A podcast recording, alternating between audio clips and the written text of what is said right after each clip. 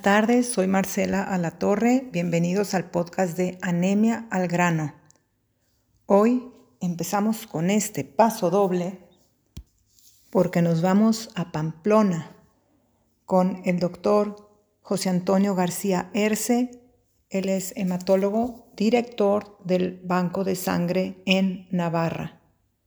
Vamos a empezar con el, la nota del descargo de responsabilidad el contenido de este podcast es solamente información general y experiencia personal.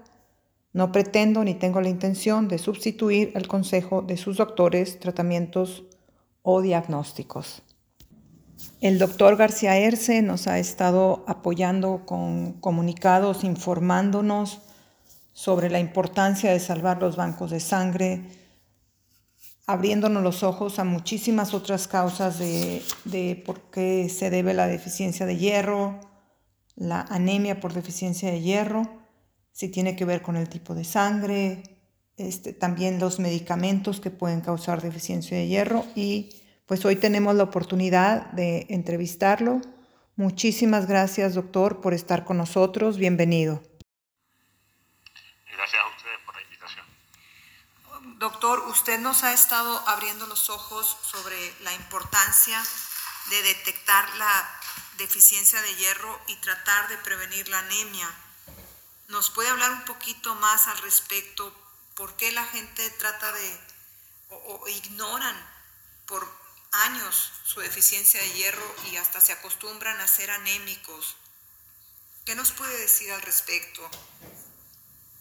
Muy buena reflexión desgracia, muchas veces todos, empezando mis, colegas eh, y, la, y, la, población general, por las prisas, por la falta de reflexión, miramos meramente una analítica.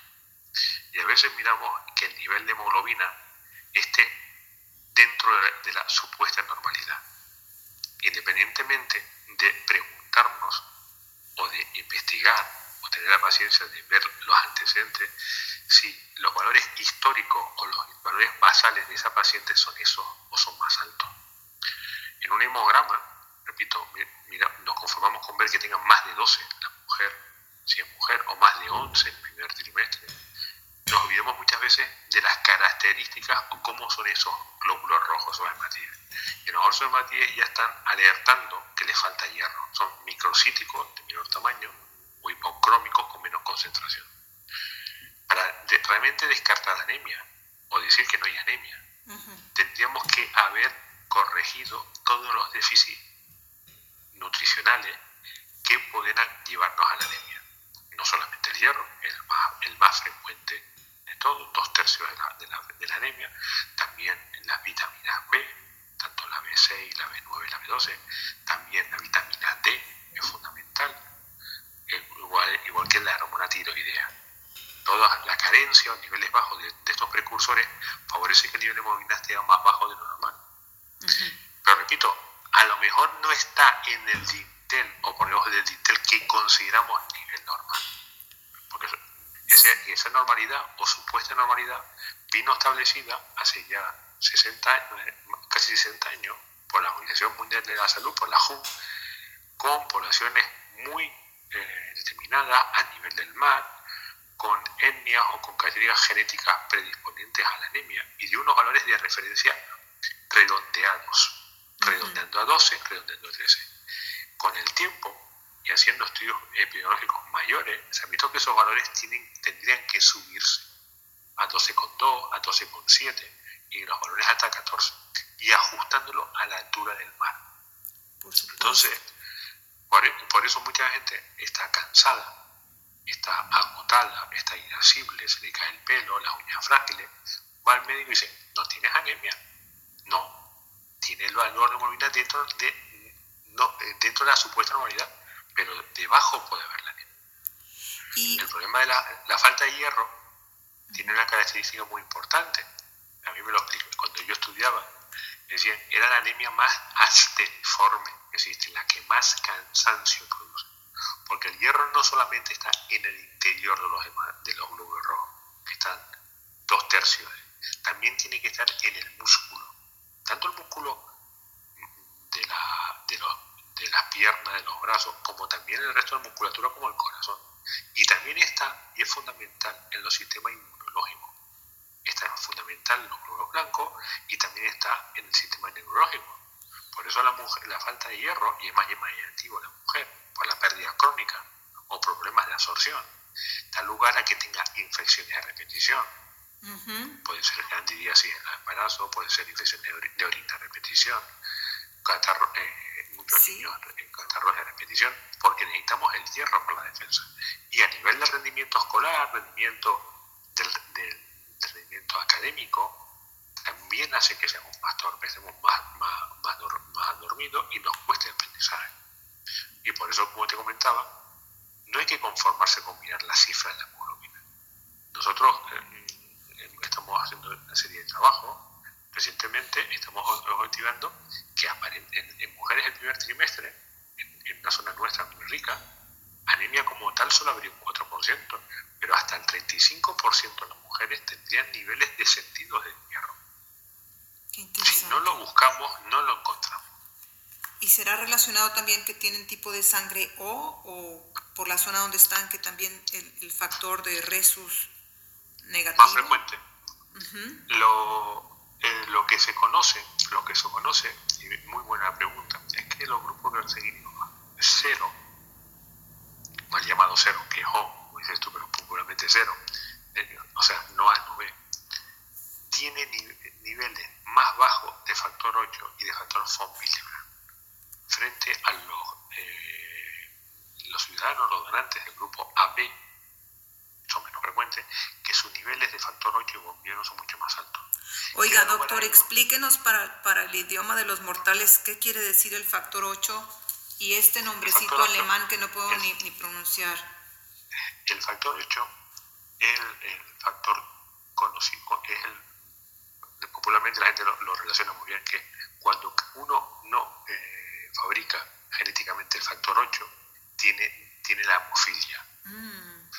Es una enfermedad que se transmite por, por, eh, ausencia del cromosoma X y suele ser mayormente en hombres y la madre y la mujer la portadora. Mm. Pero hay formas menos graves. La enfermedad von Willebrand es una, eh, eh, fue descubierto en el norte de Europa es la patología más frecuente en los caucasianos, hasta el 2% de la población tendría niveles de sentido de familia, que es la proteína que transporta el factor 8. Entonces, aunque yo tenga factor 8 normal, lo fabrico normalmente, al no tener el precursor, no tener el transportador, se retira, se elimina antes. Entonces, estoy en un estado de, de, anticoagulación natural. Por supuesto. Puedo hacer una vida, puedo hacer una vida completamente normal salvo en momentos puntuales de estrés, como puede ser un accidente, una cirugía, un embarazo complicado o un útero mimatoso, que sangro más frecuentemente y en más cantidad. Frente a que los del grupo AB, a tener un nivel más alto, se ha visto que tienen más tendencia a tener infarto, más trombosis por cirugía, más complicaciones trombóticas.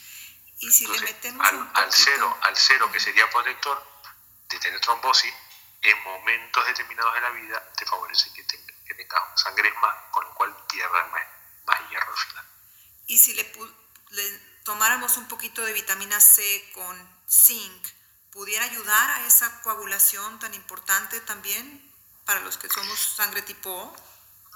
Eh, el, beneficio de la vitamina C, y en eso, soy un defensor a ultranza de la dieta mediterránea, hay que tomar fruta, hay que tomar verdura, al menos cinco piezas al día. La vitamina C tiene doble beneficio.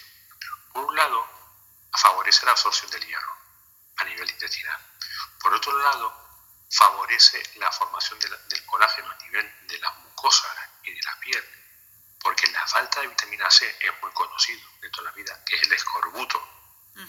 Hoy en día en el mundo occidental, salvo zonas de pobreza extrema, no hay escorbuto como tal, pero sí hay formas de escorbuto subclínico, es muy habitual en gente mayor, gente sin recursos o adolescentes que no toman fruto tener hematomas de repetición, sangrado en el, cepillado de los dientes, eh, problemas en la cicatrización, eh, heridas que tardan en cicatrizar o, en, cerrarse porque le falta vitamina C.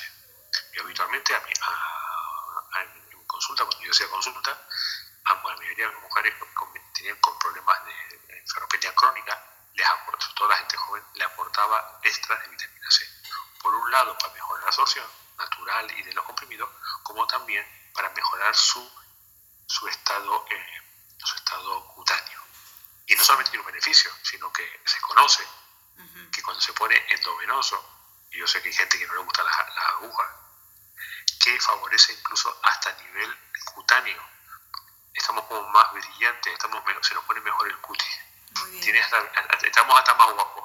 Muy interesante, doctor. Usted mencionó, mencionó ahorita algo muy importante sobre la importancia del hierro en la formación del músculo, que pues los anémicos se nos dificulta formar músculo porque precisamente nos falta hierro, sobre la propensidad a tener infecciones urinarias, sobre las alergias y el sistema inmunológico. Ya salió el estudio de la Universidad de Viena, publicado en 2017, donde ya inventaron un suplemento con una empresa alemana que va directamente a dar hierro a los glóbulos blancos para erradicar la alergia al polen y a los animales. Pero, ¿qué está pasando aquí, doctor? La pregunta es, ¿por qué al ir con un gastroenterólogo, un endocrinólogo, ginecólogos y dermatólogos, no nos ignoran los niveles de hierro, ni siquiera nos piden considerar la B12,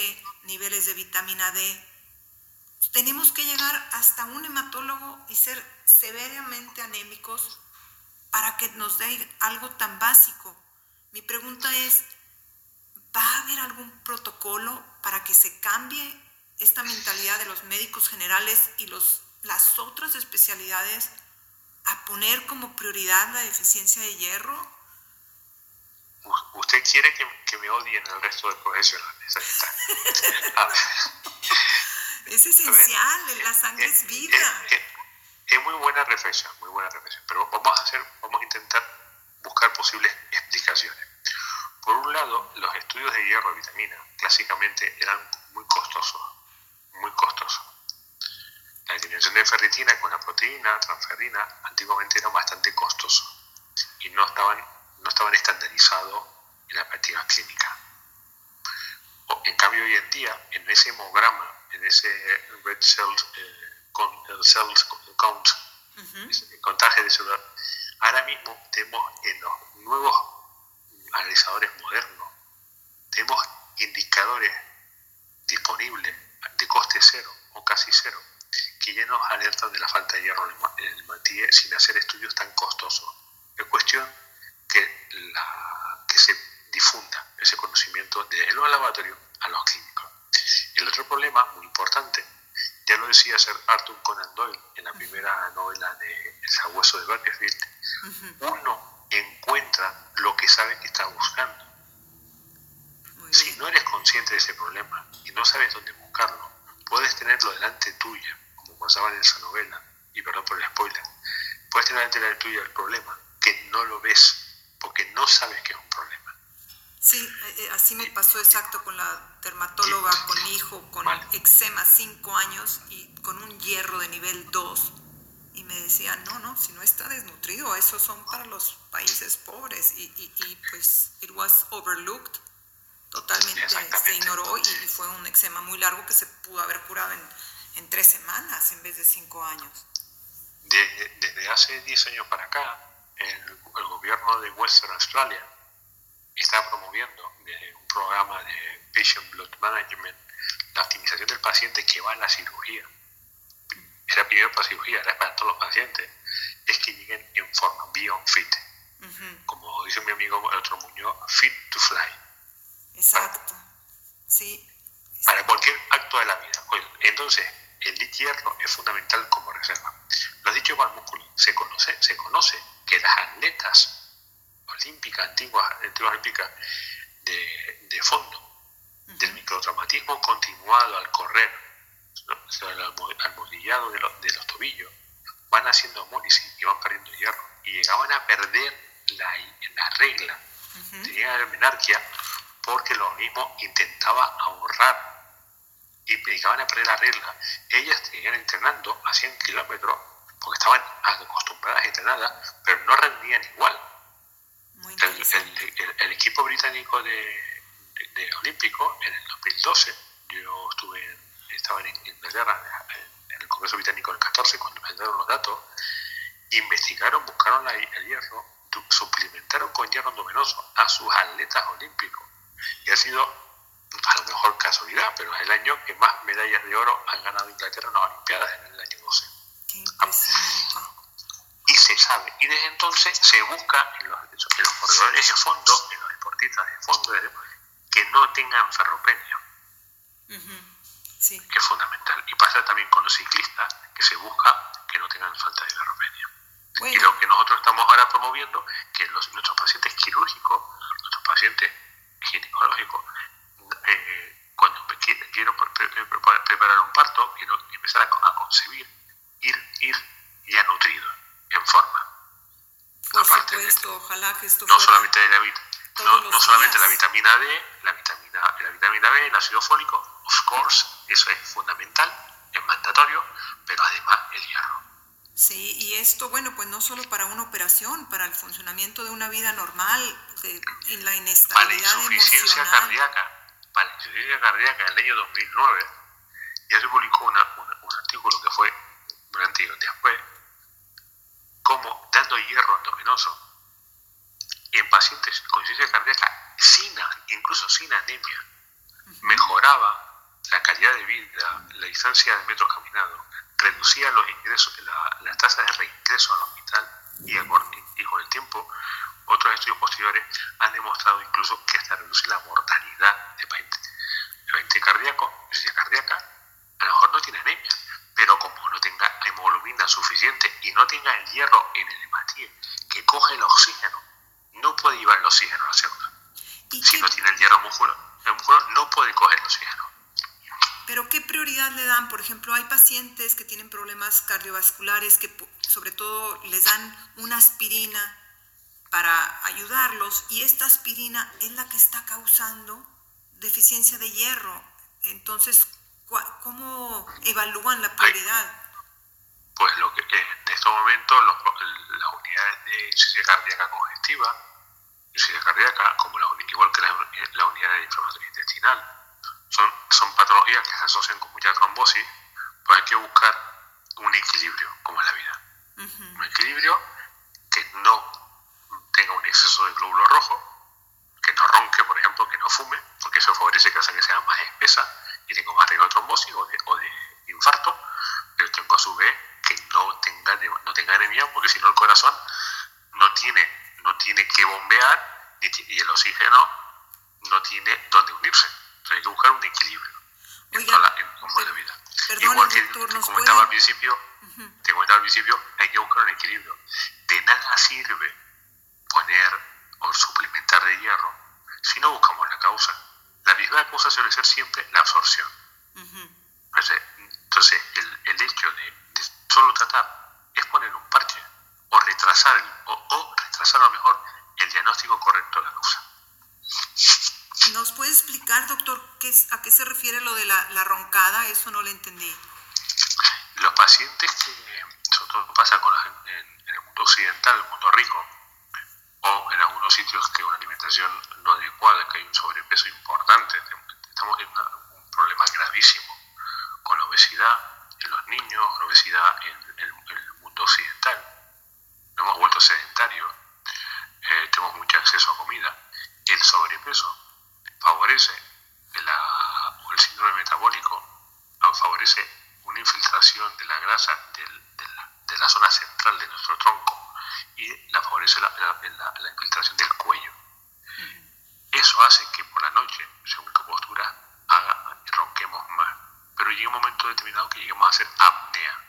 Por momentos dejamos de respirar. Ah. Esos momentos el organismo interpreta que le falta oxígeno. El riñón no le llega oxígeno y fabrica más eritropoyetina, más EPO.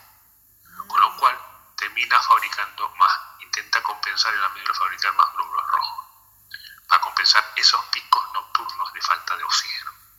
Con lo cual ves a gente, mm, sobre todo lo ves a gente muy oronda, en nuestra, en nuestra población vemos muy frecuente, muy colorado, muy los ojos congestionados, la gente obesa, fumadora, broncópata, la gente no respira bien y la sangre termina haciendo, se le empieza a espesar la sangre y al final ese, ese espesamiento de la sangre le favorece que tenga mayor hipertensión, mayor problema renal, mayor riesgo de sobrecarga cardíaca y sobre todo mayor riesgo de trombosis. la apnea de sueño es un problema grave, por eso hay que hacer ejercicio, dieta equilibrada, dieta mediterránea y como bien decía, esos aportes nutricionales necesarios. Muy interesante, doctor. Algo también que me parece muy impresionante es cómo afecta la deficiencia de hierro al sistema neurológico en los niños y también en los adultos, por ejemplo, con la depresión y la demencia. Ojalá se hiciera un protocolo que cuando alguien va al psicólogo o al psiquiatra, que a veces pueden atender por tres años a alguien con depresión, pues primero se le hiciera una evaluación de sus niveles de hierro, porque a veces pueden ser anémicas y tener anemia por deficiencia de hierro silenciosa. Este, es impresionante cómo vamos a hacer a los hematólogos los más importantes y que, sean como doctores de cabecera y no hasta el final de la fila ya que llega uno volando bajo totalmente con otras enfermedades que se han despertado. En eso hay bastante eh, estudios interesantes con el tema del hierro. hay algunas patologías eh, que favorecen la acúmulo del hierro en los vasos en los núcleos basales del, cerebro y puede favorecer a una patología eh, concreta. Pero sí es cierto lo contrario. Por eso que hay que, buscarlo y estudiarlo. hay, hay, niños hiperactivos. Hay cuadros de niños con reacciones violentas, como el síndrome de Gilles de la Tourette,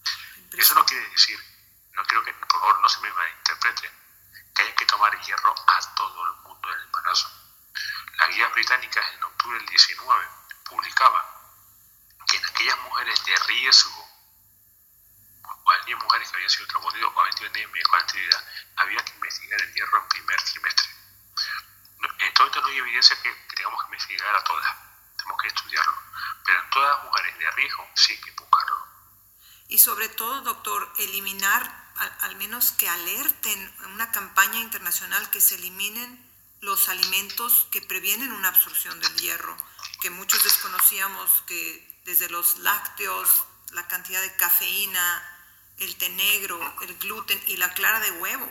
¿Cuántas señoras embarazadas que tratan de perder peso se desayunan un omelette de claras de huevo con un café y pues acaban siendo totalmente anémicas. Qué interesante lo que nos cuenta. Ahí te vuelvo a decir lo que es el equilibrio. El equilibrio. Si tenemos que, tenemos que en, la, en la dieta, en la comida principal del día, donde tengamos el aporte de hierro principal, con verduras, carne, pescado, todo tiene hierro, tenemos que evitar después de esa comida que coincidan elementos que bloqueen el hierro. Como, puede, como dices tú, el té, el té inmediatamente después de, la comida, o la toma de leche, o la toma de cereales, nos va a bloquear ese hierro. O la toma, por ejemplo, de hormonas tiroideas. Hay algunos fármacos que bloquean el hierro o interfieren con el hierro. También antifúngicos también.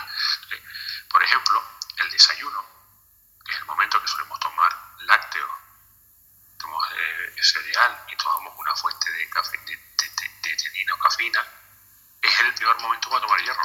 Ahora, es mejor tomarlo por la noche. Ah, muy por ejemplo, si yo tomo antes el desayuno me va a bloquear esa píldora de hierro. Como decía era, eh, la, píldora, ¿no? ¿No? una canción, ah, sí, de Poppins, de la de una píldora de felicidad. Ah, sí, píldora sí. Esa píldora de hierro que, que, que, me ayuna, la tomo vacío, me cae como, como una patada en el estómago. Si encima a continuación le tomo el, cereal, el, hierro, la leche, no me va a absorber todo lo que yo deseo y encima me puse efectos secundarios. O tomarlo. Es mejor tomarlo por la, por la noche, la, cena suele ser más ligera, no solemos tomar café para acostarnos y tomar lácteo, con lo cual con menos dosis hace más efecto. Sí. hay estudios que demuestran que dosis más baja, incluso a días alternos, se absorben mejor que tomar mucho, mucho hierro. Claro, o cambiar la dieta y tomarla en la mañana. Y bueno, a mí me sucedió eliminando la cafeína porque me afecta muchísimo, pero me tomo el hierro en la mañana porque por la vitamina C que contiene, si no me quedo despierta en la noche. Pero doctor, tengo una pregunta porque, por ejemplo, en España el 40% de las mujeres en edad menopáusica están tomando antidepresivos.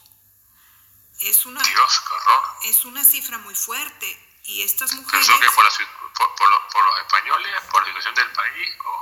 no, yo creo que es la mujer, porque también las cifras en, en Inglaterra son igual de elevadas.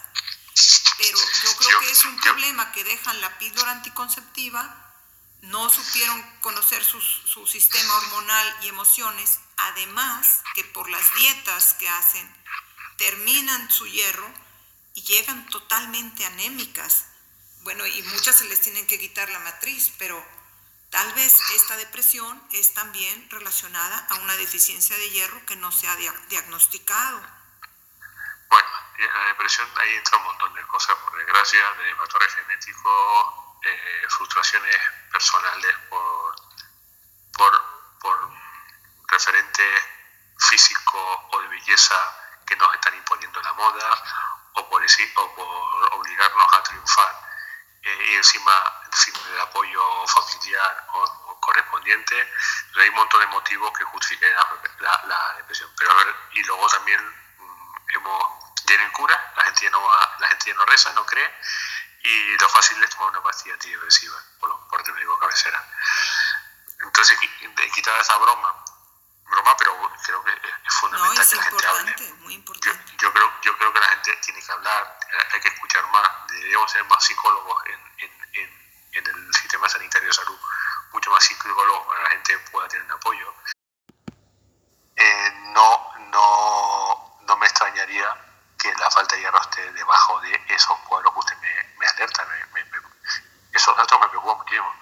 Aquí en España se decía una, hace unos años eh, la gente a partir de, mujeres a partir de 60 años en España estaban todas con pastillas para dormir, pastillas del colesterol, pastillas de hipertensión, pastillas de, y a lo mejor lo que necesitamos es que la gente tenga una dieta más sana, un mejor control de peso, más actividad. Eh, y las hormonas que les, sí, las hormonas que les quieren dar a las mujeres, este, en las que un tercio de las mujeres en los países occidentales toma la píldora anticonceptiva, cuando dejan de tomarla es un desbalance hormonal y lo primero que le meten son las hormonas. Y después acaban con estas píldoras para poder dormir también. Y bueno, pues el sueño interrumpido es también un síntoma de la deficiencia de hierro. Bueno, no conocía ese detalle, me parece muy interesante. Sí, también en los niños, cuando tienen el eczema y tienen el ciclo interrumpido de sueño, es, es por deficiencia de hierro. Así es que vivan los hematólogos y ojalá compartan sus especialidades con los médicos generales y, y, no los dejen hasta el final, ya a la última alternativa y emergencia, cuando creo que pues ojalá se cambien los protocolos de los exámenes de sangre para poder diagnosticarla en un estado precoz, como usted dice. Es, un tema de difusión, de conocimiento y de, y de valorar la importancia de todo, de todo un poco. Bueno, pues ojalá... ¿Mm? Perdón. Pues nada, pues gracias que pues, un podcast como el suyo, que espero que sirva para ayudar a la gente, a animar a la gente, que tenga una esperanza y que vean que tiene una oportunidad o que tiene una oportunidad o que a lo mejor hagan la consulta que analicen ese detalle y que hoy en día es fácil, barato y muy, y muy eficaz, eh, pues, pues sea una oportunidad para mucha gente para mejorar su calidad de vida. Porque repito, calidad de vida. Muchísimas gracias, doctor. A usted, hija mía. Le quiero, eh, lo, lo, queremos invitar para dos otras este, podcasts, especialmente uno que se refiere a la anemia senil y el otro sobre las alternativas cuando se tiene deficiencia de hierro, si recomienda infusiones, por qué terminan en transfusiones, pero bueno, no le quitamos pues más tiempo y eso lo tocamos en otros episodios. Por perfecto, mía, a su disposición. Gracias. Nuevamente agradecemos al doctor García Erce por su tiempo, por su apoyo, por esta información tan valiosa, por tratar de aterrizarla a, que la podamos entender mejor y, crear esta concientización sobre la importancia de la deficiencia de hierro y cómo despierta tantas otras enfermedades. Gracias por su atención a todos ustedes y los dejamos con esta guitarra española de Paco de Lucía. Hasta el próximo episodio.